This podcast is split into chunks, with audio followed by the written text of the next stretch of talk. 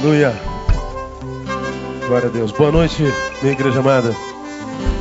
Quero saudá-los com a graça e a paz do nosso Senhor Jesus Cristo. Amém? Estamos muito felizes, muito felizes. Estamos em Congresso de Homens 2013, desde sexta-feira. E como alguém disse hoje de, hoje de manhã, puxa, pastor, desde sexta-feira só chulap, chulap, chulap, chulap, né? Mas o santo chulap, é bem ou não? Caramba, como é. Quando é Deus quem fala, até, até a exortação é gostosa. Dói, né? Mas como é Deus, a gente sabe que é carinho, é, é amor. E faz muito bem para nossa alma. Então, na sexta-feira, nós recebemos aqui pastor Paulo Júnior, lá de, de Goiânia, pastor presidente da, da Missão Sal da Terra. E ele trouxe uma palavra muito, muito, muito maneira, muito, muito tremenda. E ele falou da relação que nós temos com Deus, muitas vezes promíscua. Ele falou algo muito tremendo. Ele falou que reconhecer a divindade, até um cachorro faz, qualquer ser vivo faz. Nós não somos, nós não somos chamados para reconhecer a divindade, mas para conhecer. Eu posso reconhecer ah, o Alisson como pastor dos homens de Betânia, mas eu posso não conhecer o Alisson. Reconheço a autoridade dele, mas não conheço.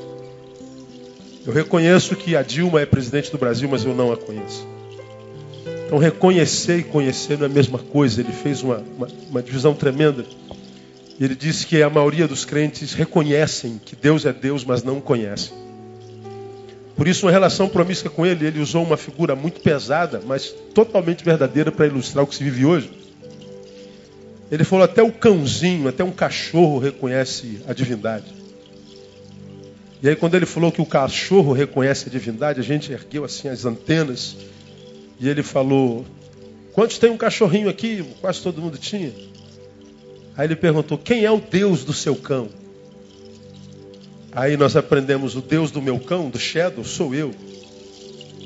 Quando o Deus do meu cachorro, Shadow, chega, começa a liturgia, ele faz festa, ele celebra, ele lambe, ele pula em cima, ele, ele canta o seu hino, os seus latidinhos charmosos, ele vira a patinha para cima, no sentido de agradar o seu Deus, o seu provedor, o seu amado, amado da sua alma, o seu protetor.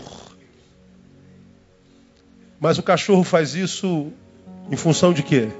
Em função do seu estômago. Ele sabe que é o dono que o sustenta. Ele sabe que é o dono que dá a casinha, que dá a raçãozinha. Então, essa relação de alguém com o seu Deus, mas que não passa de um interesse segundo, é uma relação adúltera é uma relação que no final gera frustração. Brilhante. Ele foi profundo demais. No sábado de manhã tivemos um fórum, eu e ele falando sobre oração eficaz, aprendemos que oração é muito mais do que uma atitude que se faz por alguns minutos no dia, é um estilo de vida.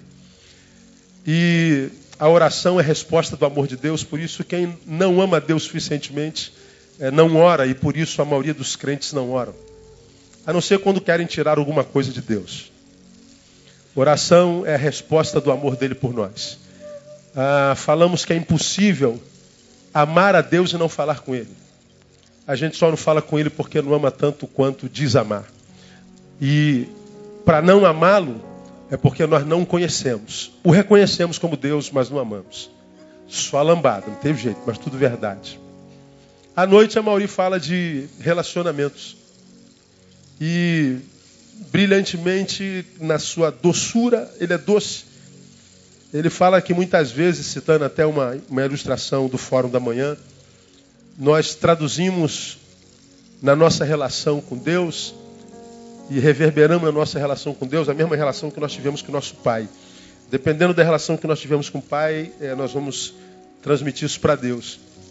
E há muita gente que não consegue se relacionar com Deus como Pai, como Salvador, como Senhor, talvez, mas como Pai não portanto, tem uma relação limitada, por causa do seu passado. E ele contou o testemunho dele, eu sou amigo dele há tantos anos, ele nunca tinha me contado essa história. O pai dele morreu quando ele tinha 11 anos de idade. Como o pai dele morreu? A mãe tinha 28, ele é o mais velho de três filhos. Estavam no carro, o ônibus fechou e bateram. O pai desceu, foi falar com o motorista, o motorista se indispôs, e o pai também se indispôs. O motorista desce e dá 18 facadas no pai dele, na frente dele. Ele tentou separar, depois ele me contando, ele ainda se machucou, feriu com a faca. Ele viu o pai dele se esvaindo em sangue. E ele ficou olhando para o motorista que matou o pai dele. E ele falou: Eu tinha razão para odiar Deus, eu tinha razão para ser o cara mais amargo, mais violento. E ele disse que já velho, o pastor ia ministrar num determinado lugar sobre perdão, e o Espírito Santo incomodou a ele antes de subir no púlpito. Você não tem direito de subir nesse púlpito para pegar sobre perdão, porque você ainda não perdoou o assassino de seu pai. Você tem que perdoar o assassino de seu pai. Não, eu já esqueci isso. Deus, não, você tem que perdoar. Deus mandou ele voltar na cidade onde mataram o pai dele para perdoar o cara. Ele foi lá na cidade conversar com o assassino do pai. Então ele falando que não há nada, irmão, por pior que seja o trauma que nós tivemos na vida, que tenha poder para impedir a quem quer que seja, caso queira de fato, de verdade, de ter uma relação de intimidade com Deus ou com qualquer outra pessoa. Tremenda a palavra dele. Hoje de manhã, Ariovaldo quebrou tudo. Ariovaldo que pregou sobre Gênesis capítulo 3, versículo 15. Onde Deus diz que por causa da consequência do pecado, ele poria inimizade entre a descendência da mulher e a descendência de Satanás. Resumo da mensagem do Ari. Inimizade entre a descendência da mulher e de Satanás. Ele falou: o verdadeiro inimigo de Satanás é a mulher. A inimizade existe entre Satanás e a mulher. Isso desde o Éden. E a palavra diz, depois disso, que essa mulher que tem inimizade com Satanás e vice-versa, seria a usada por Deus enquanto mulher e gênero que, num tempo determinado, num lugar determinado, daria luz ao Salvador, o Messias, a Jesus Cristo, que salvaria o povo de todos os seus pecados, que começaram naquele dia. Daí em diante, a missão do diabo era impedir que essa criança nascesse, Jesus. E para impedir que essa criança nascesse, ele atacaria ferozmente a mulher, sua inimiga. E o homem, onde entra nisso? O homem seria o protetor da mulher. Papel do homem no mundo é o da paternidade, proteção da mulher e do filho. Satanás, de forma brilhante, tem transformado o homem no pior inimigo da mulher. É o que violenta, tem se tornado o pior inimigo do filho, é o que estupra, é o que se ausenta. Em torno do egoísmo, dos seus próprios prazeres, abre mão da família de qualquer jeito. Portanto, quando o homem faz isso, abandona mulher e filho, Ariovaldo diz: o homem passou para o lado da, da serpente. Todo homem, ou todos os do sexo masculino que estão aqui, deveriam comprar o CD dessa manhã. Talvez tenha sido a palavra mais impactante que eu ouvi nos últimos anos da minha vida, talvez na minha vida inteira. Eu saio daqui chocado. Impressionante a palavra do Ari. E hoje à noite nós encerramos com o Alisson, que com certeza tem uma palavra no nosso coração que vai nos abençoar. Eu queria muito que você preparasse o seu coração para receber o que Deus tem, tem para nós nessa noite. Fim de semana de bênção.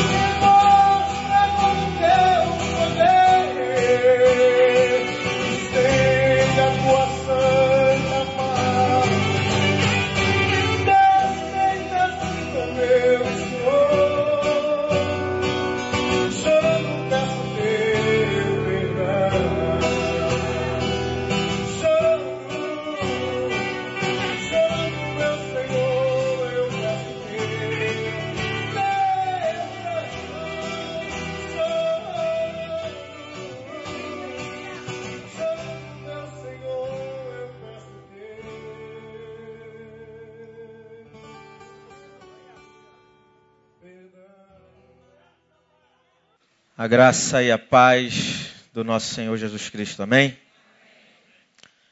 Estava falando com o pastor Neil que essa música foi proposital que eu pedi o Manel para cantar. Ele cantou uma vez numa vigília onde nós estávamos e tocou o meu coração da mesma forma que aquela canção que o Salomão também cantou hoje pela manhã tocou o meu coração, porque de vez em quando nós nos sentimos o pior dos homens. E aí eu estava lembrando o pastor Neil ali, que uma vez o Shed, respondendo a uma pergunta do Ed Renekiewicz, e a pergunta foi: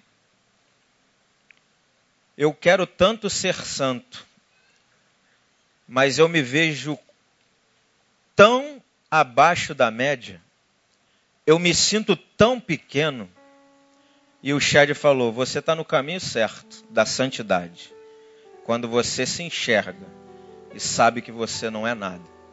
E essa canção é muito profunda. Coloco em tuas mãos, Senhor, toda a minha fraqueza. Humilde aos teus pés, meu Pai, quero me derramar.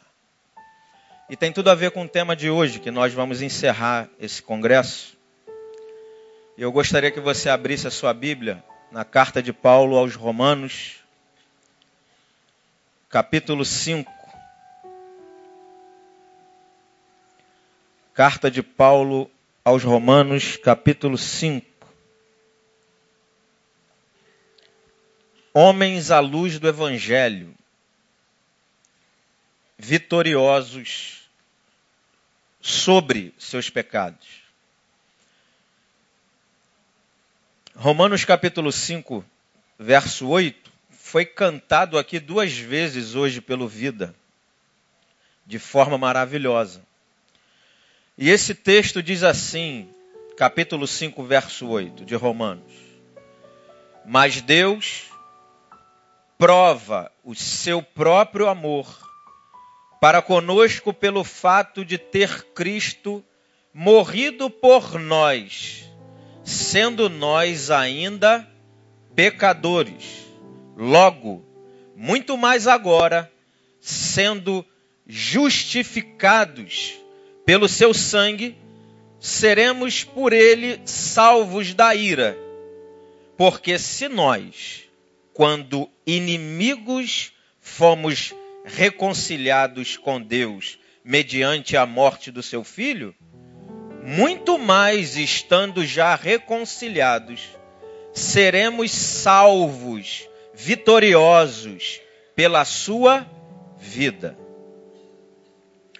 Esse texto de Romanos, que acabamos de ler, ele está nos revelando duas ações de Deus ao nosso favor. Duas ações de Deus em nossa direção. Duas atitudes de Deus para o nosso benefício. Para que tenhamos, como homens, uma vida que vale a pena ser vivida. Esse texto está dizendo, em primeiro lugar, que o amor de Deus, o amor de Deus que foi provado, o amor de Deus que foi materializado, um amor que não foi verborrágico, um amor que frutificou, que operou, revelado na cruz do Calvário. Cristo morrendo por nós, sendo nós ainda pecadores, nos tornou justificados. Esse texto está dizendo que esse Cristo, que foi entregue antes da fundação do mundo, e é o que diz 1 Pedro capítulo 1, verso 18 a 20, que o sangue do Cordeiro é conhecido com efeito, tem resultado, antes da fundação do mundo. Diria Ariovaldo Ramos nesta noite que a Trindade conjugou o verbo sofrer antes de nós, homens, conjugarmos ou vivermos ou vivenciarmos qualquer sofrimento na nossa vida. O sangue foi derramado antes de tudo acontecer. E diz reverendo Caio Fábio que Deus só pôde dizer: haja luz, porque ele disse: haja cruz. E aí, num diálogo do seu discípulo Ariovaldo Ramos, ele disse: Deus só poderia ter dito: haja luz se tivesse dito haja cruz, porque se ele não tivesse dito haja cruz, jamais diria haja luz. Portanto, esse texto está nos dizendo algo que para nós perdeu a riqueza muitas vezes, mas é algo grandioso, tremendo.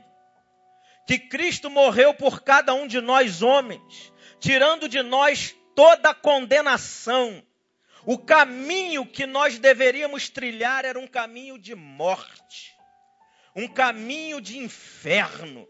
O nosso local de vivência ou de existir seria o inferno, mas com a morte do cordeiro, ele mudou o fluxo.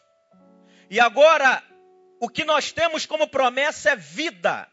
Mas não é somente vida, é vida com abundância.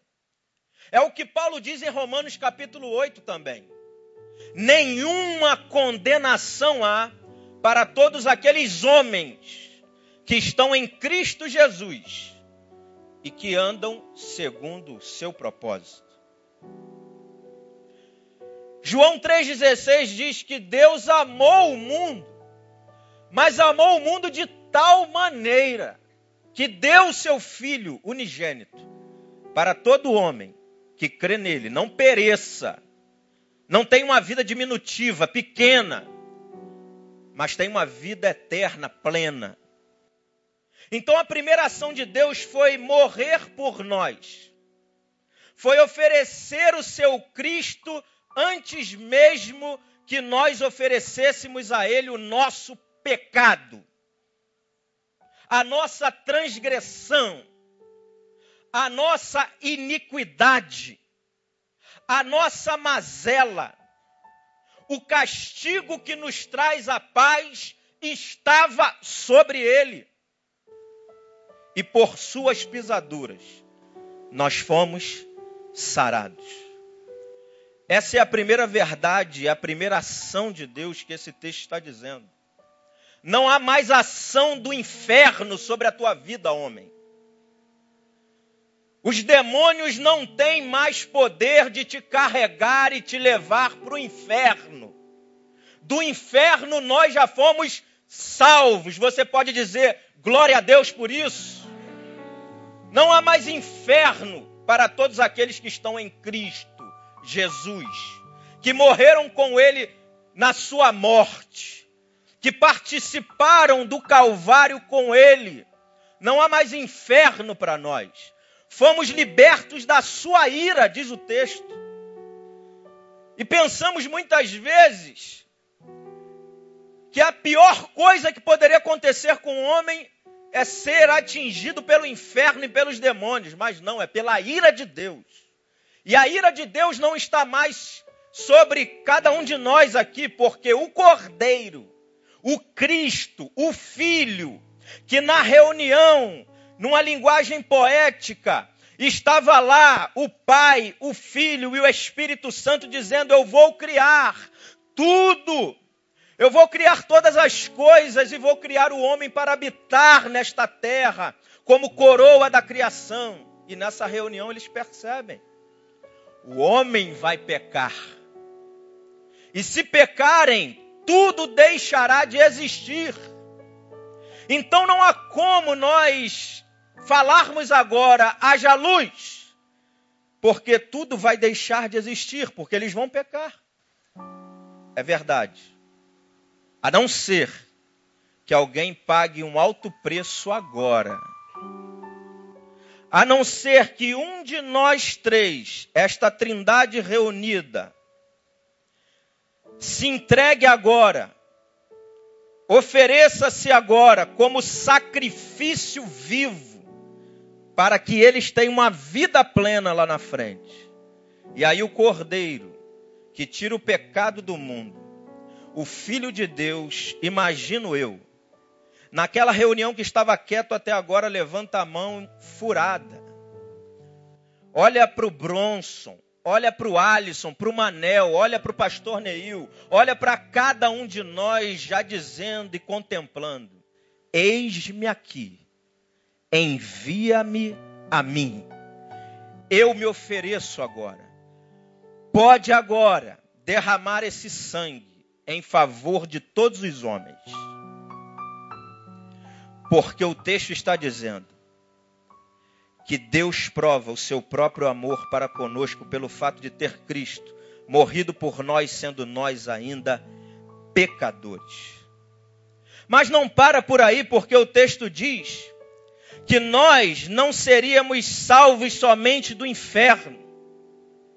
O texto está dizendo que nós seríamos atingidos de tal maneira que o inferno sairia de nós. E essa é a nossa salvação. Fomos salvos pela vida de Cristo.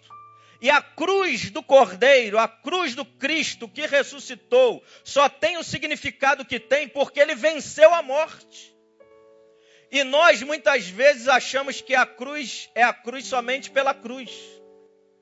E não entendemos que a cruz só tem a significância, o significado que tem hoje para nós cristãos, porque Cristo morreu e venceu a morte.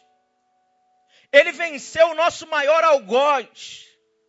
Nós não precisávamos de alguém que morresse por nós. E na canção que o Romão cantou, falou sobre isso. Nós não precisávamos de alguém que morresse por nós. Nós precisávamos de alguém que morresse em nosso lugar. Porque morrer por nós é martírio. E não houve somente Jesus na história como um mártir.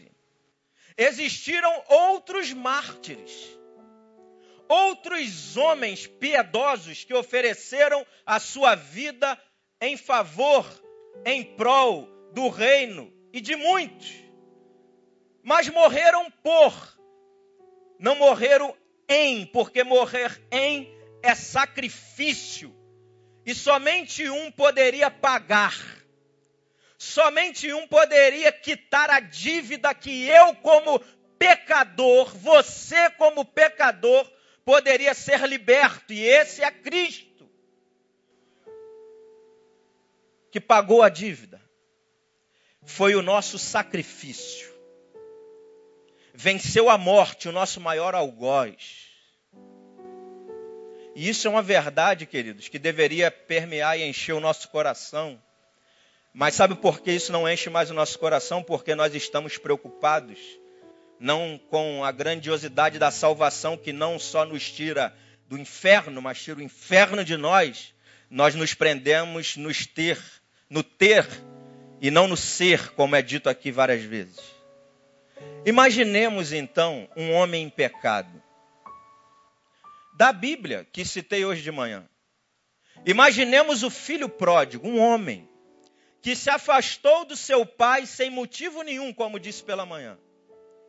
Um homem que foi viver no meio dos porcos, chegou no fundo do poço, vivendo uma vida de pecado, uma vida pequena, ao invés de viver uma vida maiúscula, estava vivendo uma vida pequena, pífia.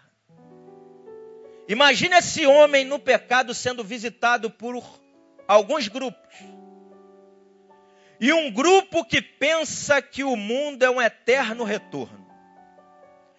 Que se depara com ele no meio daquele lamaçal, no meio daqueles porcos, vivendo aquela vida medíocre. E se encontra com ele e pergunta: O que você está fazendo aí? Eu me afastei do meu pai. Eu me afastei da intimidade do meu pai e hoje estou vivendo em pecado. E ele diz: tem solução, espera mais um pouco. Quanto tempo eu vou ter que esperar, diria o filho pródigo? Não, espera mais um pouco, porque isso é um processo que você está vivendo. Você vai morrer e você vai reencarnar. E o que eu faço com esses porcos aqui? Trate-os bem. Porque esses porcos um dia foram seres humanos. Então trate-os bem para que um dia você retorne melhor. Mas eu morro e aí? Termina, não volto mais para cá? Não, você vai voltar, talvez como um porco, talvez como uma barata, talvez como uma cobra, uma formiga. Ou um rei. Mas eu vou vencer a morte? Não, você vai ficar nesse processo do eterno retorno. Aí chega um outro grupo da linha da reencarnação que diz para ele que ele tem que pagar a sua penitência por um tempo. E vai fazendo bem, vai fazendo bem, mesmo nessa circunstância, que você vai voltar até se tornar um espírito aperfeiçoado. E o filho pródigo perguntaria: Mas eu não vou vencer a morte? Não, não, você vai se tornar um espírito aperfeiçoado. Outro grupo olharia para o filho pródigo e diria: Isso é maldição hereditária. Você está aí nessa circunstância de pecado porque a tua história familiar carrega em si pecados esdrúxulos, pesados, escuros, obscuros.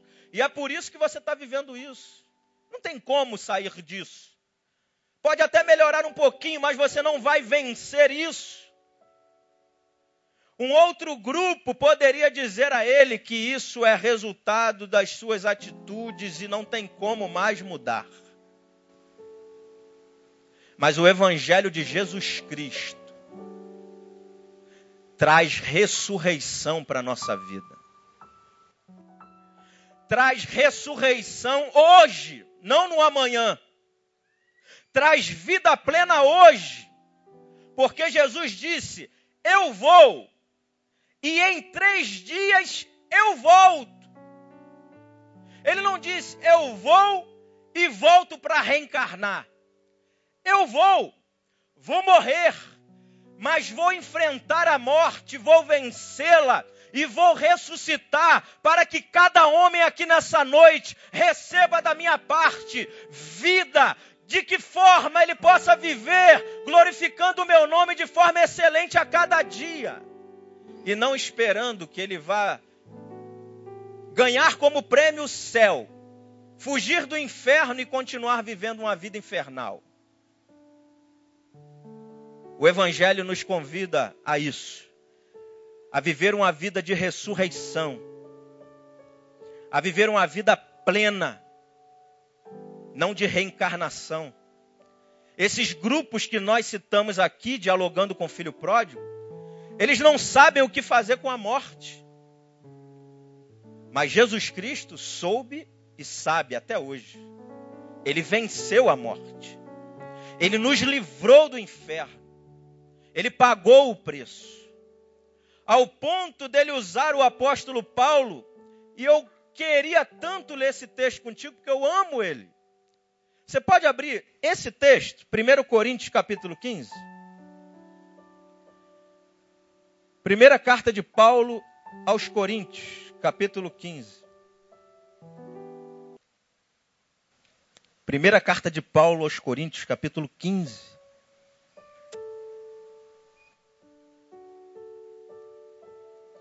E olha que Paulo diz a partir do verso 51. Eis que vos digo um mistério. Nem todos dormiremos, mas transformados seremos todos.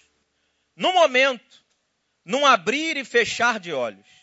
Ao ressoar da trombeta, a trombeta soará, os mortos ressuscitarão incorruptíveis e nós seremos transformados. Porque é necessário que este corpo corruptível se revista de incorruptibilidade e que o corpo mortal se revista da imortalidade. E quando este corpo mortal se revestir de incorruptibilidade e o que é mortal se revestir de imortalidade, então se cumprirá a palavra que está escrita tragada foi a morte pela vitória. Onde está a morte, a tua vitória? Onde está a morte, o teu aguilhão? O aguilhão da morte é o pecado, e a força do pecado é a lei. Graças a Deus que nos dá vitória por intermédio de nosso Senhor Jesus Cristo. Portanto, meus amados irmãos, portanto, meus amados homens, sede firmes, inabaláveis e sempre abundantes na obra do Senhor, sabendo que no Senhor o vosso trabalho não é vão. Essa é a pergunta que todos nós, independente do nosso pecado, nesta noite, podemos fazer a morte. Onde está, ó morte, o teu aguilhão? Onde está a tua vitória? Tragada foi a morte pela vitória do meu Cristo, do meu Cordeiro, que se ofereceu antes da fundação do mundo, pagando toda a dívida do meu pecado, dizendo para mim que a fé cristã não só explica os meus sofrimentos, a fé cristã me tira do sofrimento, me tira dessa vida pequena, porque me reconciliou, me salvou em Cristo, pagando a conta, me tirando do inferno, mas Cristo tira o inferno de mim. E você está aqui nessa noite, cheio de acusação na tua mente, do teu passado, do que você viveu, das acusações, dos dedos na cara, das suas falhas, sim. Mas nessa noite há um Cristo nesse lugar que diz para mim e para você: paguei a dívida, te tirei do inferno. Agora, vitorioso sobre o pecado será se você deixar a minha vida penetrar em você, invadir você, de forma que você viva uma vida que vale a pena ser vivida. Porque ser vitorioso sobre o pecado não é ser somente tirado do inferno e ter os pecados pagos pelo sangue do Cordeiro. Ser vitorioso sobre seus pecados é deixar o Espírito de Deus nos invadir, achando espaço em nós para engolir toda a morte que há em nós, engolir todo o mal que há em nós, todo pecado que ainda carregamos em nós. Deixar esse espírito nos invadir de tal maneira a não extinguirmos, como Paulo nos advertiu, de forma que nós agora somos salvos da ira e salvos pela vida de Cristo que está nos invadindo. E nos invadindo, vamos nos tornando parecidos com o Cordeiro, parecidos com o Cristo, sendo gente do jeito que devemos ser, e como diz Ariovaldo Ramos, gente do jeito que deve ser é gente igual a Jesus de Nazaré. Como ele pregou pela manhã, um homem obediente um homem que não fica criando os seus artifícios, os seus valores, as suas verdades, as suas filosofias. Ele somente ouve a palavra que o adverte, que o condena, que o direciona, que o exorta, porque exortar muitos pensam que é bater. Exortar não é bater. Exortar é estimular, é despertar, dizendo para cada homem, para cada crente, para cada cristão nessa noite: vá nessa direção, faça isso, que você verá que isso trará vida para a sua vida. E quando deixamos a vida de Cristo penetrar em nós, vamos nos tornando obedientes.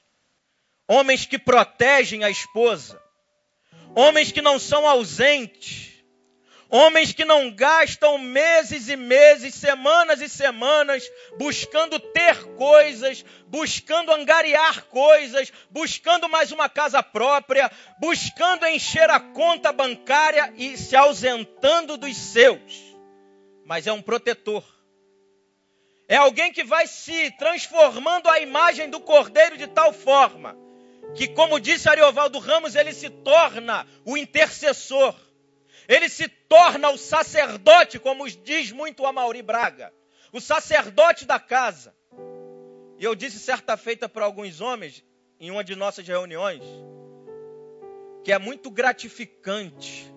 Nem sempre a minha esposa, não é todo dia que a minha esposa linda, maravilhosa Sabrina chega para mim e fala: Você é tremendo. Tem dia que ela chega para mim e vontade de pegar no colarinho.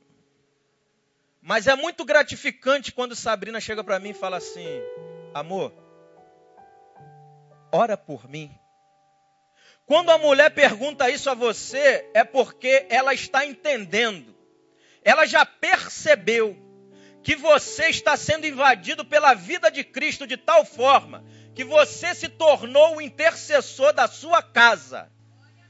Porque se ela não está lhe procurando para isso, é sinal que ela não viu competência nessa área na sua vida. Você está negligenciando, você está resistindo à vida do cordeiro que te conduz a uma vida de joelho. E de joelho não significa que esta parte do meu corpo vai ficar no chão, mas é uma vida de devoção. E a vida de Cristo vai nos invadindo, nos tornando disciplinadores, ensinadores, professores dos nossos filhos, para aqueles que possuem filhos. E é por isso, meus irmãos, que nós não temos desculpas. É por isso que nenhum de nós aqui nesta noite podemos dar desculpas do porquê que não estamos vivendo uma vida maiúscula, do porquê não estamos vivendo uma vida superlativa, do porquê não estamos vivendo uma vida que agrade, que traga aplausos do Cordeiro. Porque ele já nos tirou do inferno, já pagou a dívida do nosso pecado e ainda compartilhou conosco a sua vida, enviando o seu Espírito e é por isso que nós não temos desculpas. E aí você vai me perguntar, então, eu devo viver assim? Não. Você pode. É diferente. Eu nunca chego para um homem, porque sei que muitos homens que participam das reuniões, das ministrações, vivem a mesma crise ou as mesmas crises que eu vivo.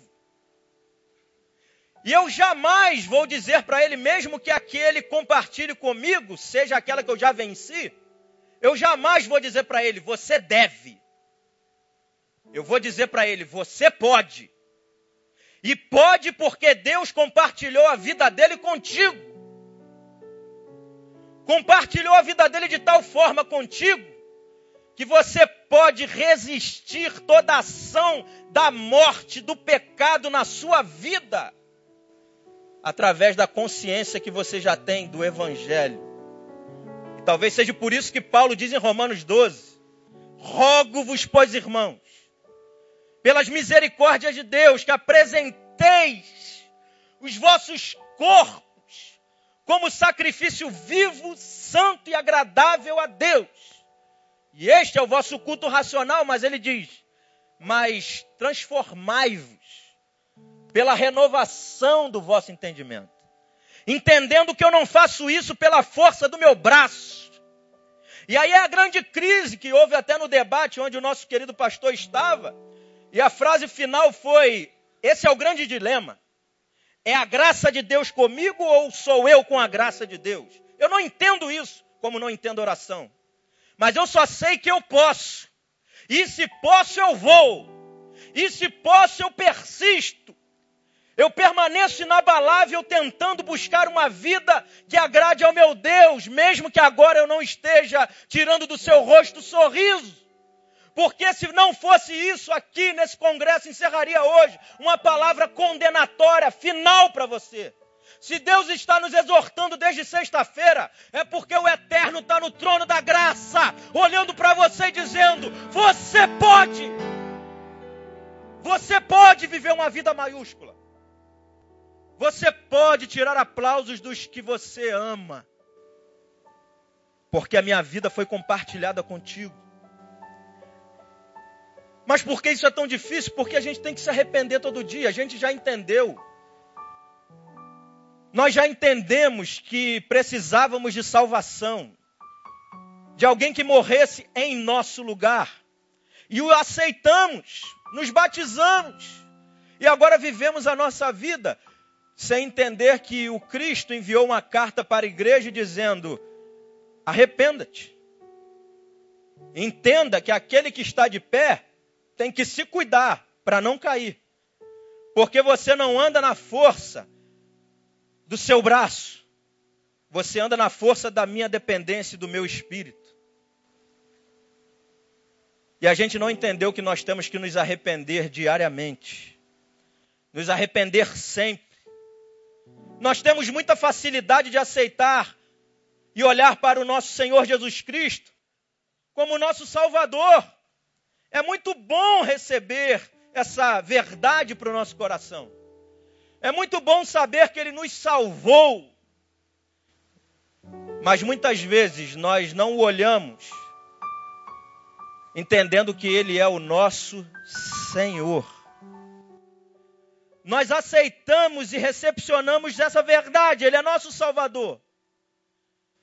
Mas esquecemos que após nos salvar, ele é nosso Senhor e deseja que vivamos uma vida regida pelo seu espírito.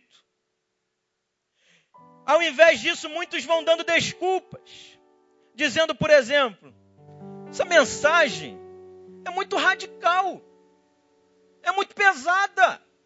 Calma, meu filho, a graça. Bonhoeffer, se tivesse aqui, ele, ele, diria sua mensagem sobre a graça barata. E aí nós vamos usando desculpinhas. É muito radical essa mensagem. Ou então alguns dizem assim, mas todo mundo vive assim, pastor. Todo mundo faz isso. E alguém já disse: teu nome não é? Teu nome não é? Todo mundo. Outra desculpa que dão, sei que é pecado, mas isto é muito mais forte do que eu. Não é mais forte que você. Porque o texto está dizendo que ele pagou o preço e compartilhou a vida dele contigo para que você desse espaço a essa vida, para que tudo que é morte saísse de ti que esse processo fosse contínuo. E infelizmente, queridos, há muitos homens aqui nessa noite que ainda gostam de fazer algumas coisas, paqueram algumas coisas, desejam sentir algumas coisas em seus corações e deixam isso permear diariamente. Existem algumas memórias que homens gostam de pensar e ficar investindo nesses pensamentos, vivendo uma vida aquém daquela que Deus preparou para ele. E me lembro certa feita quando Ariovaldo pregou aqui no agosto de Deus, devolvam a minha igreja. E imagina que ali o Edmilson está lá na casa dele, fazendo alguma coisa que não agrada ao Senhor. E o Ariovaldo perguntou: Na última vez que você pecou, você sabe onde Deus estava? do seu lado lhe respeitou. Poderia ter te matado, mas não matou porque foi pago um alto preço. E disse assim: não faça isso. Fazendo isso, você vai ficar aquém daquilo que eu planejei para você. Abra mão dos seus desejos. Abra mão das suas memórias equivocadas. Abra mão dessas ações que todos na sua reunião de amizade dizem que é normal. Porque não é normal. E talvez vocês estejam olhando para cá, pelo menos aqueles que estão nos visitando e não conhecem o conteúdo, o contexto dessa igreja, olhando para aquele homem, olhando para mim, olhando para todos aqueles que ministram pela graça de Deus nesse lugar. Esse homem está bem resolvido, está tudo equilibrado. Eu louvo a Deus porque há homens nesse lugar que tiveram a coragem, já porque entenderam o evangelho, de chegar para mim e falar: Alisson, se fosse por mim, se fosse por mim, se eu me deixasse levar pelos meus desejos, pelas minhas memórias, pelos meus sentimentos, eu comeria todas as frutas da mídia brasileira. E vocês sabem muito bem do que eu estou falando: da jaca, da morango, da melancia. Se deixasse, eu pegaria todas. Eu tive o privilégio, mais uma vez, de saber que eu estou do lado de homens, de Deus, porém homens, mas homens que entenderam que possuem a vida de Cristo em si. E se possuem a vida de Cristo em si, podem rejeitar toda memória equivocada, sentimento e desejo que não glorifica o nome de Deus, para que eu viva uma vida vitoriosa sobre os meus pecados. Eu já contei isso certa feita aqui. Estive num curso do exército em Cruz Alta, onde havia centenas de militares. E como disse, estava a quase 3 mil quilômetros de distância da minha esposa, da minha igreja, do meu pastor, de todos aqueles que ministram sobre mim. E as mulheres no Rio Grande do Sul, quem é militar sabe, vêm na porta da escola. De carro ainda. Para pregar o trouxa, porque ela está querendo o bolso e o corpo. E muitos que se dizem cristãos adentraram, penetraram nesse barco, se deixaram levar pelos desejos, pelos sentimentos e não venceram porque não se prepararam antes. Porque no UFC, quem vai lutar só luta quando se preparou. E por que muitas vezes perdemos? Porque não preparamos o nosso entendimento, renovando o nosso entendimento, transformando a nossa mente pela palavra de Deus, entendendo que Cristo morreu por mim e ofereceu o seu Cristo antes que eu oferecesse a Ele o meu pecado e me deu vida e vida plena, compartilhando a sua vida, para que agora eu pudesse viver uma vida que vale a pena ser vivida diariamente. Para que quando os pratos, como diz no meio pentecostal, fossem oferecidos a mim, eu pudesse olhar o prato, passar até perto do prato. Interessante, bonito. Mas isso vai me trazer morte. Porque o diabo, ele mente, mas ele não chega mentindo. Ele te oferece um prato, como disse para Jesus: transforma essa pedra em pão. Era legítima a fome do cordeiro, era legítima a fome de Jesus, mas aquilo glorificava a Deus, estava no propósito de Deus. E ele entendeu e disse: Nem só desse prato, desse pão, vive o homem, mas de toda palavra que procede da boca de Deus. Só iremos viver vitoriosos sobre nossos pecados Quando entendermos isso, que o Espírito de Deus está gritando, muitas vezes sussurrando no nosso ouvido. Não faz isso, homem. Isso te torna menor do que eu preparei, do que eu planejei para você. Sai disso. Não tenta ficar bem com todo mundo, porque todo mundo diz que é normal. Sai dessa furada.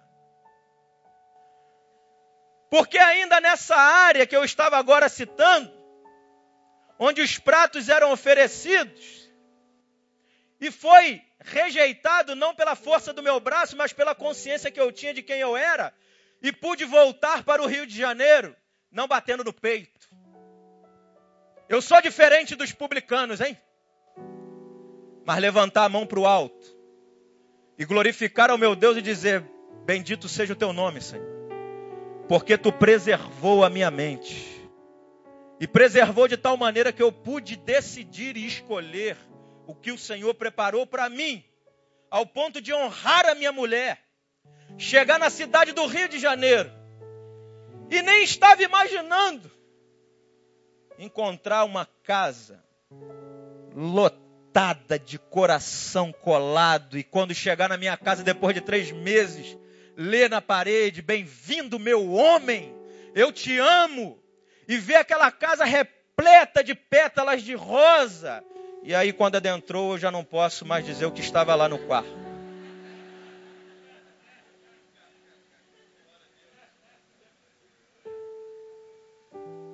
Mas isso é uma das coisas que glorificam ao nome de Deus e, e traz significado para a nossa vida. É entender que Deus tem para nós, tem para cada homem uma vida que vale a pena ser vivida. Rejeite isso. Pare de namorar, de acariciar, de ficar flertando com as coisas que não provêm de Deus em seu coração, isso é muito mal. Pare de ficar elegendo os gadarenos do século 21. Você elege o gadareno, um tipo de gente que é o modelo de ruindade, de maldade, para dizer que você é o perfeito. Mas não. O nosso padrão é Cristo. E se ele diz que ele completaria a obra na nossa vida, ele vai completar. Mas o que eu quero que você entenda é que muitas vezes, ao orar a oração do Pai Nosso, nós gostamos muito de dizer, Pai Nosso, que estás no céu, dá o pão nosso de cada dia. Perdoa as nossas dívidas mas nós temos muita dificuldade de lidar com aquela parte que diz: santificado seja o teu nome.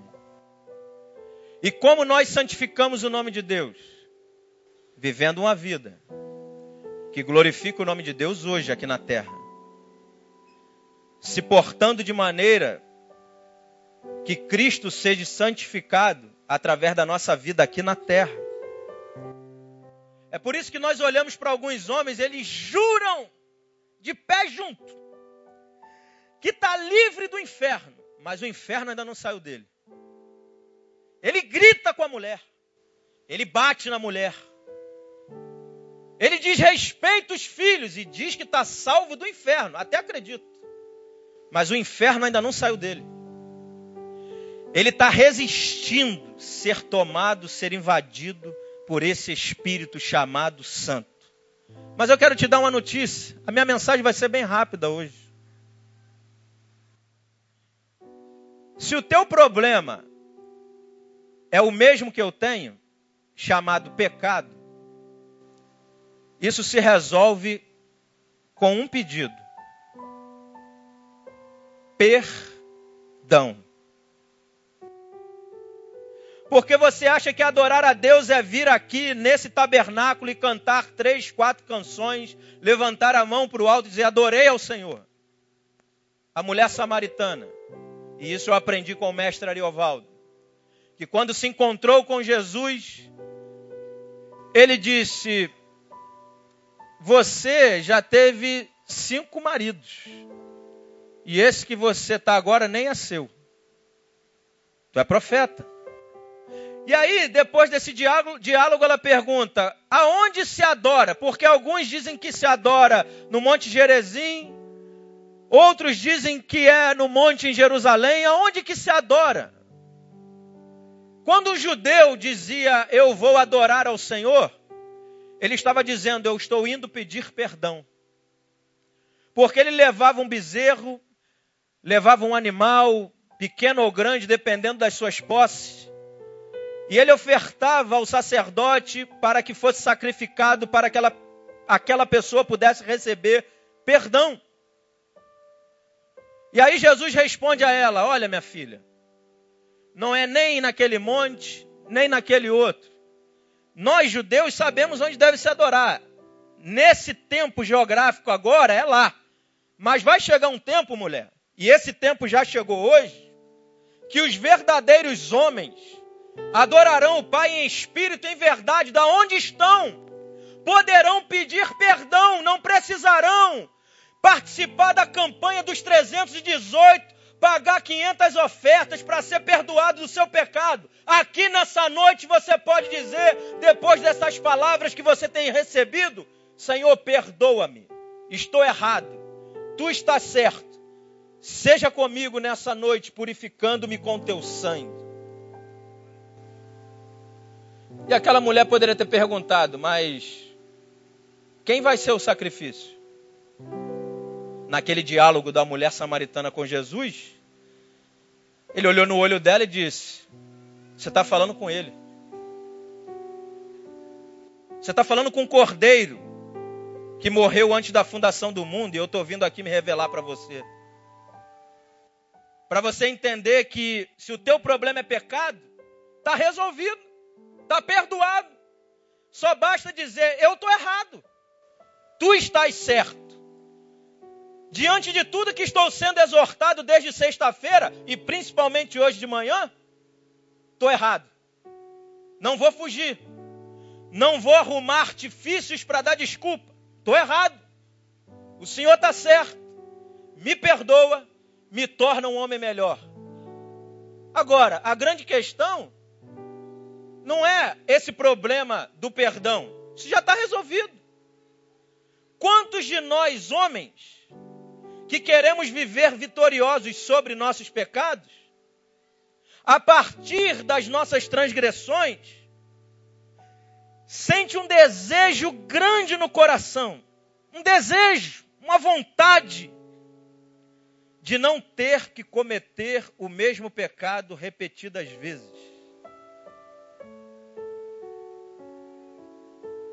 Se esse desejo, olha o que eu estou dizendo, eu vou repetir. Eu não estou dizendo que você não vai pecar. Eu sou o primeiro, diria como Paulo, sou o pior dos pecadores. O que eu estou dizendo é se no teu coração, homem, não permeia um desejo, uma vontade de não ter que cometer o mesmo erro de novo. Porque tem gente que parece que está brincando com Deus. Ele cai hoje, levanta hoje, amanhã ele cai de novo. Hoje ele dá uma bufetada na cara do parente, da, da esposa, do filho, rejeita, menospreza, não protege, é perdoado. No outro dia ele está fazendo a mesma coisa. Quantos de nós temos esse desejo? Porque o segredo da vida cristã, meu irmão, o segredo da vida cristã é vencer a morte todos os dias que habita em nós. Esse é o segredo, é vencer todo dia. Basta cada dia o seu mal. Vencer esse pecado que nos assedia. Deixar a vida de Cristo tragando a nossa vida, tragando as marcas mais profundas da morte em nós. E deixando ela invadir matando, tirando todo egoísmo, todo individualismo, todo egocentrismo, invadindo o nosso ser, fazendo com que a partir de agora a nossa fé seja operosa, seja uma fé que frutifique obras dignas de arrependimento. Sermos homens luminosos, Homens que chegam na escuridão e iluminam aquele lugar, como disse Paulo Júnior, que um fósforo no meio de um quarto escuro consegue ver pouca coisa, pouca bagunça. Um isqueiro já expande um pouco mais. Uma lamparina, um pouco mais. Um holofote enxerga toda a bagunça. E o nosso problema não é bagunça. O nosso problema é o ser luz e enxergar a bagunça, organizá-la a partir de agora. É sermos luminosos através dessa vida de Cristo que é em nós, sendo benigno, paciente, amoroso. Alguém que traga uma mensagem de esperança. Alguém que compartilhe amor. Esse tipo de homem que tem essa consciência de que já foi pago o seu pecado e agora a vida compartilhada de Cristo pode fazer com que ele compartilhe vida com os outros, principalmente os seus. São pessoas que passaram pela cruz. E passaram pela cruz pelo único e infinito amor de Deus. Mas são homens que deixaram a cruz passar por ele. Fazendo com que toda morte batesse em retirada. Deixar a cruz o invadir diariamente pela sua palavra, pela reunião dos santos, pela comunhão, pela adoração, pela oração, pela leitura da palavra, pela reunião de todos aqueles que desejam viver essa vida. São homens que passaram pela cruz e a cruz passou por eles. Homens que entenderam que quando a Bíblia diz: todos aqueles que invocarem o nome do Senhor serão salvos. E a gente pensa que é para todos aqueles que nós falamos são ímpios. Não conhecem Jesus é para nós que já o conhecemos. É para nós que estamos naquele momento onde a morte está querendo nos invadir. Onde os pratos estão oferecidos, as oportunidades equivocadas estão lá. E nós podemos agora, daquele lugar, invocar o nome do Senhor e sermos salvos de nós mesmos. Salvo da nossa maldade salvo da nossa mediocridade. Deixar essa vida de Cristo engolir cada um de nós para que possamos iluminar. E quando Paulo nos perguntar se é que fosse foste ressuscitado com Cristo, busque as coisas lá do alto. Busque as coisas de cima. Ele está fazendo uma pergunta: se você for ressuscitado com Cristo, porque só foi ressuscitado com Cristo quem morreu na cruz de Cristo. Porque quem morreu na cruz da sua própria força, morre a sua própria morte. Mas quem morreu na cruz de Cristo, morre com Cristo e ressuscita com Cristo. Aplauda ele, querido.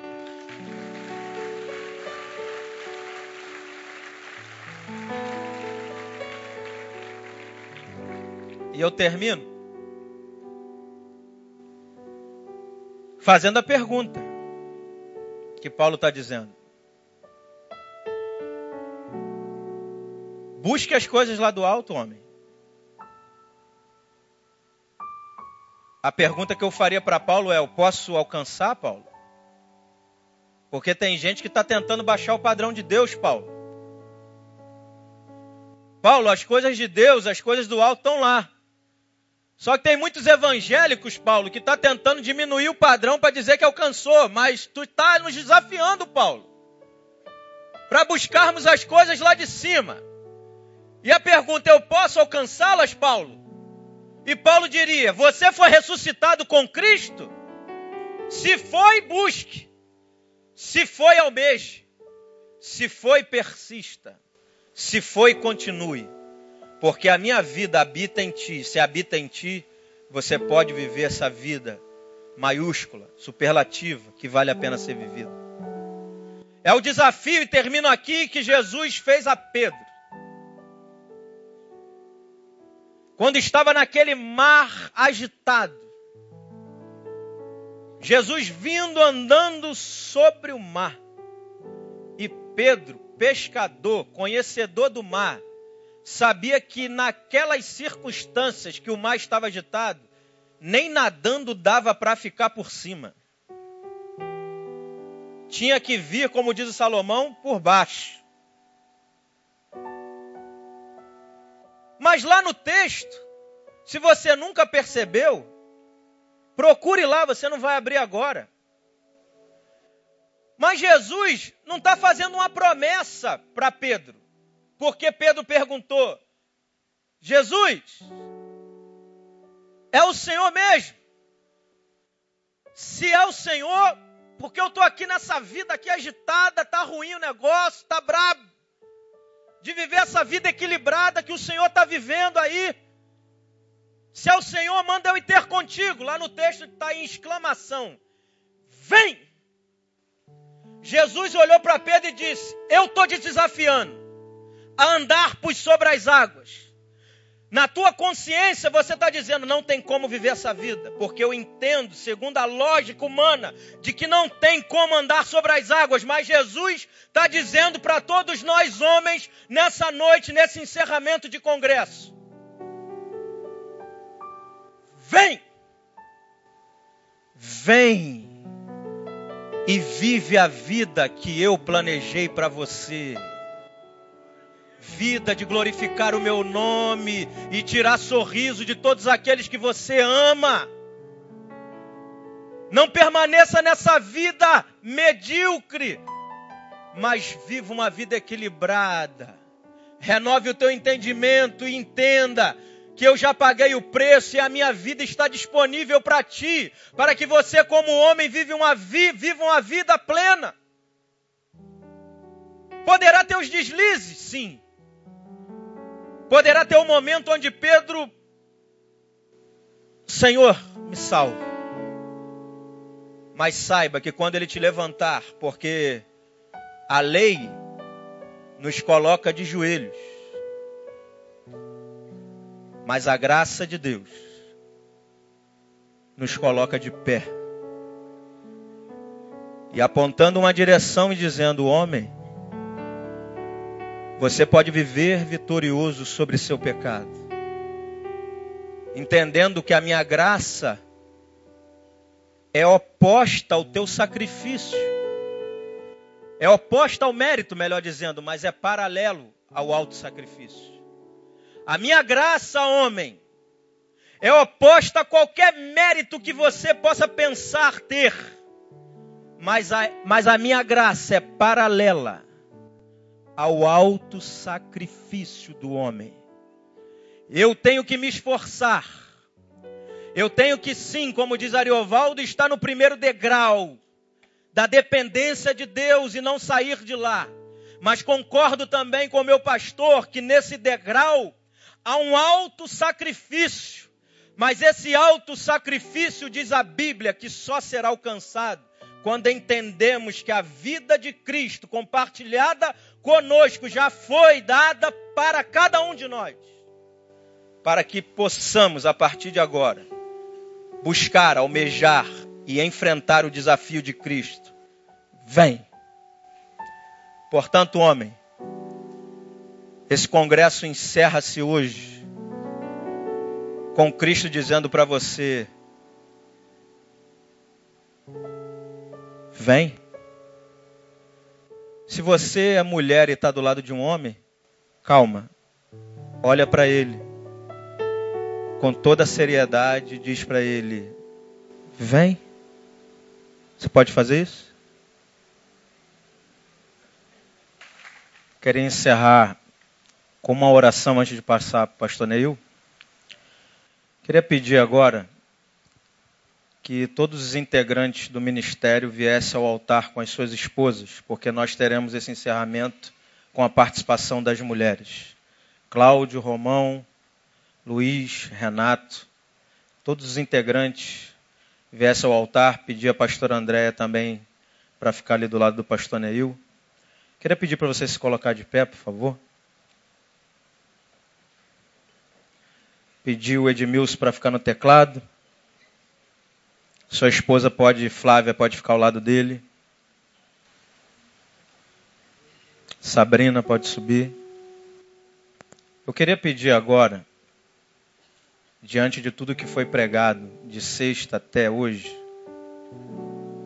Pastor Euler, desde já agradeço a direção pelo pessoal que estava na equipe de introdução e intercessão, todos aqueles que ajudaram e trabalharam para que esse congresso corresse da melhor maneira possível.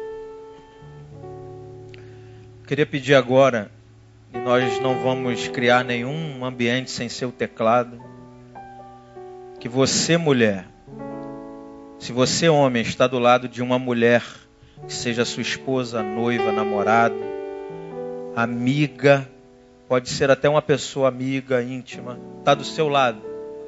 Eu queria que você, mulher, fosse agora o canal de Deus sobre esse homem. Que você ministrasse sobre a vida dele. E você, homem, que está aí e por algum motivo não está do lado de alguém que possa fazer essa oração por você, ou seja, uma mulher, eu quero te convidar, você que está sozinho, que não está acompanhado, por algum motivo, queria que você viesse aqui ao altar agora. Pode vir. Os homens que não estão acompanhados. Pode ir encostando aqui no altar.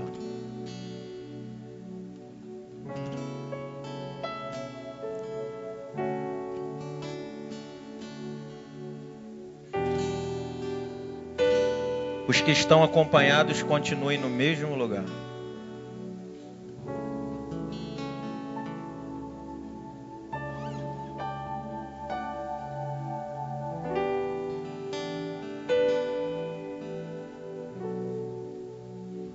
Lugar aqui no meio.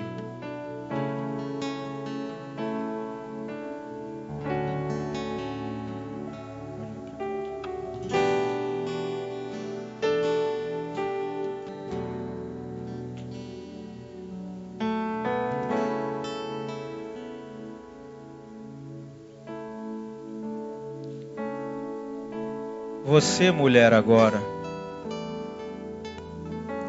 se o seu marido não tem dificuldade, como hoje o nosso pastor, creio eu, não pode estar de joelho por causa do problema na sua perna, eu queria que você, homem, se você puder, não for incômodo para você, você ficasse de joelho aonde você está. A sua mulher, quando começar a oração, vai orar por você. Enquanto a minha esposa estiver orando por mim, orando por todos nós, eu queria que você, mulher, colocasse a mão sobre esse homem.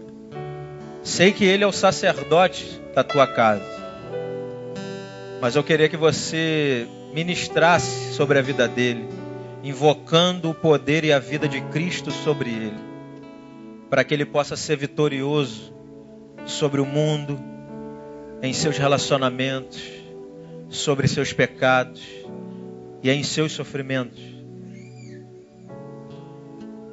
Eu queria que você fizesse isso com fé, com convicção.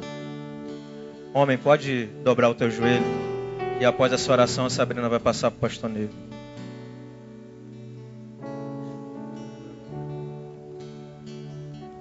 Oremos. Senhor Deus, queremos te agradecer por tudo nessa noite. Queremos te colocar, Senhor, diante da tua presença, a vida dos nossos esposos. Eu quero unir a minha voz com a voz das minhas irmãs neste momento. Unir a minha voz com a voz de todas as esposas, mães aqui presentes. Senhor, porque você conhece o nosso coração. O Senhor sabe da nossa aflição. O Senhor sabe o quanto desejamos ver nossos esposos transformados. O Senhor nos conhece, o Senhor nos vê quando estamos de joelho clamando pela vida desses homens. Senhor, e sabemos que nesse congresso eles foram confrontados. Senhor, sabemos que grandes coisas o Senhor fez aqui no meio deles. E nós queremos ver mudança, Senhor. Que a partir desse fim de semana possamos ver milagre, transformação no nosso lar, na nossa família. Senhor, que possamos olhar e ver que o teu sobrenatural aconteceu. Porque, Senhor, pagamos um preço alto para esse congresso acontecer. E sabemos, Senhor, que nada foi em vão. Porque o Senhor curou, o Senhor trabalhou, o Senhor transformou. E agora, Pai, que tu possa, Senhor, guiar cada homem aqui neste lugar. Que eles possam salgar, que eles possam iluminar, aonde quer que eles forem, Deus, que eles possam, assim, fazer a diferença. Que todos possam olhar e ver ali vai o homem de Deus. Que eles sejam vitoriosos, Senhor, sobre os seus pecados. Que eles venham se renunciar.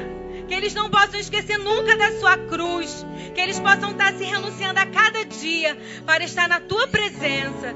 Senhor, entrego cada um homem em tuas mãos. Ajuda eles a serem o cabeça do lar. Ajuda eles, Senhor, a serem o nosso referencial. Mas nós, como mulheres esposas, queremos também ser submissas e queremos, Senhor, que eles olhem para nós e vejam também o seu espelho em nós. Nos ajuda, Senhor, a sermos espelho para os nossos maridos também.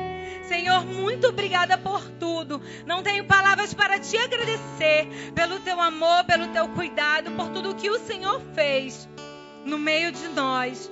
Muito obrigada, Senhor. É o que eu te peço e te agradeço, certo, da nossa vitória, na vitória do teu povo, nessa noite, em nome do Senhor Jesus. Amém. Amém. Você pode aplaudir a ele, querido? Os irmãos podem voltar para o seu lugar. Amém. Já vamos encerrar e vamos estar cantando uma música. Mas uma última palavra para os homens. Guardem uma palavra que já lhes foi ministrada uma vez aqui no passado. A verdadeira vida e felicidade não, não se estabelece na nossa, no- nossa vida a priori no lugar aonde a gente vai. Essa geração vive sempre em busca de fazer alguma coisa para preencher o seu vazio, do que nós vemos lá. Onde é que a gente vai hoje? Onde é que a gente vai hoje? Vamos fazer o que hoje? Onde é que a gente vai hoje? Imaginando que a felicidade está num lugar. A felicidade não se estabelece no lugar onde a gente vai, mas ela se estabelece no lugar ou para quem a gente volta. Eu não sou feliz porque fui lá, ou lá, ou lá. Porque eu fui à igreja, porque eu fui à balada, porque eu fui ao bordel, porque eu fui aos Estados Unidos. Não, não é lá. A felicidade tem a ver com o lugar para o qual eu volto e para quem eu volto. Porque seja lá onde for esse lugar, lá não é o lugar onde eu sou, lá é o lugar onde eu vou. Então estou sempre de passagem. A felicidade estabelece no lugar para o qual eu volto. Para quem eu volto. É nesse engano que o suicídio aumenta nesse país e no mundo a cada instante. As pessoas pegam a liberdade e estão atrás de preencher a sua vida em festas, baladas e relacionamentos e tudo mais. E lá naquele tempinho tem aquela sensação de alegria, mas uma hora vai ter que voltar. E se não tiver ninguém para voltar ou para onde voltar, você vai continuar buscando coisas para preencher sua vida e vai continuar vazio. E o problema, e principalmente você, jovem varão, atrás de sensações, tesões e todo tipo de especulações, indo, quase sempre você se deforma de falta, de forma que quando você volta, você não é mais reconhecido por aquele que te recebia com amor e com carinho. Então guarde tudo que você ouviu de sexta até hoje. Deus nos confrontou demais. E guarde essa palavra. Não é o lugar onde a gente vai, mas para o qual a gente volta. E a gente sempre volta para casa. Ou a gente consegue ser feliz em casa com os nossos, ou que vai sobrar frustração, solidão, vazio e suicídio. Tenho ministrado nesses últimos meses com esse suicídio coletivo que nós vemos em cinco famílias. Pais que matam filhos e depois se matam. Filho que mata pais e depois se mata. Cinco famílias. Gente que não conseguiu a felicidade de Deus no lar. Então, como nós aprendemos hoje de manhã, você, varão, foi posto na terra para ser pai, exercer a tua função paternal como a mãe. A mulher nasceu para exercer a sua função maternal. A mulher é inimiga de Satanás e Satanás se fez inimiga dela. O homem a protege. Então, a felicidade e a vitória se dá na família. Que Deus abençoe cada família aqui representada no nome de Jesus. Pastor, meus pais não estão aqui. Que Deus abençoe a tua casa através de você, filho. Pastor, meus filhos não estão aqui. Que Deus abençoe a sua casa através de você, pai e mãe, no nome de Jesus. Meu marido não está aqui, minha, minha esposa. Você está, mulher, você está, marido. Que Deus abençoe a sua casa a partir de você, no nome de Jesus. Recebe essa palavra no nome de Jesus? Então eu queria que você colocasse a mão no ombro do irmão que está do seu lado. Vamos nos abençoar com a bênção apostólica. E nós vamos fazer isso mutuamente. Depois nós vamos cantar. Podemos sair cantando. Uma nova história Deus tem para mim. Que nessa noite, uma nova história de vitória esteja sendo gerada na vida de cada um de nós nesse lugar, em nome de Jesus. Feche os teus olhos, mas abra sua boca e declara para o irmão que está do seu lado, meu querido irmão, que a graça bendita de Jesus Cristo, o amor de Deus, nosso Pai, e as consolações e a comunhão do Divino Espírito sejam sobre a tua vida, sobre tua saúde, sobre tua casa, sobre teus projetos, sobre tudo que tu és, sobre tudo que tu tens, e que sejam sobre ti, hoje, durante esta semana, todos os dias da sua vida, até o último deles. Por Jesus nosso Senhor. Amém.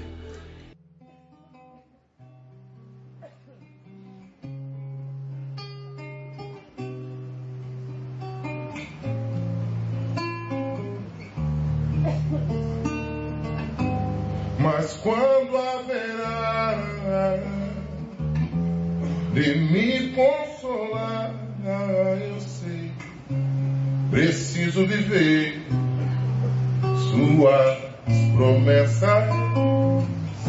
Oh, oh, um golpe frontal me alou, descentralizou o meu amor.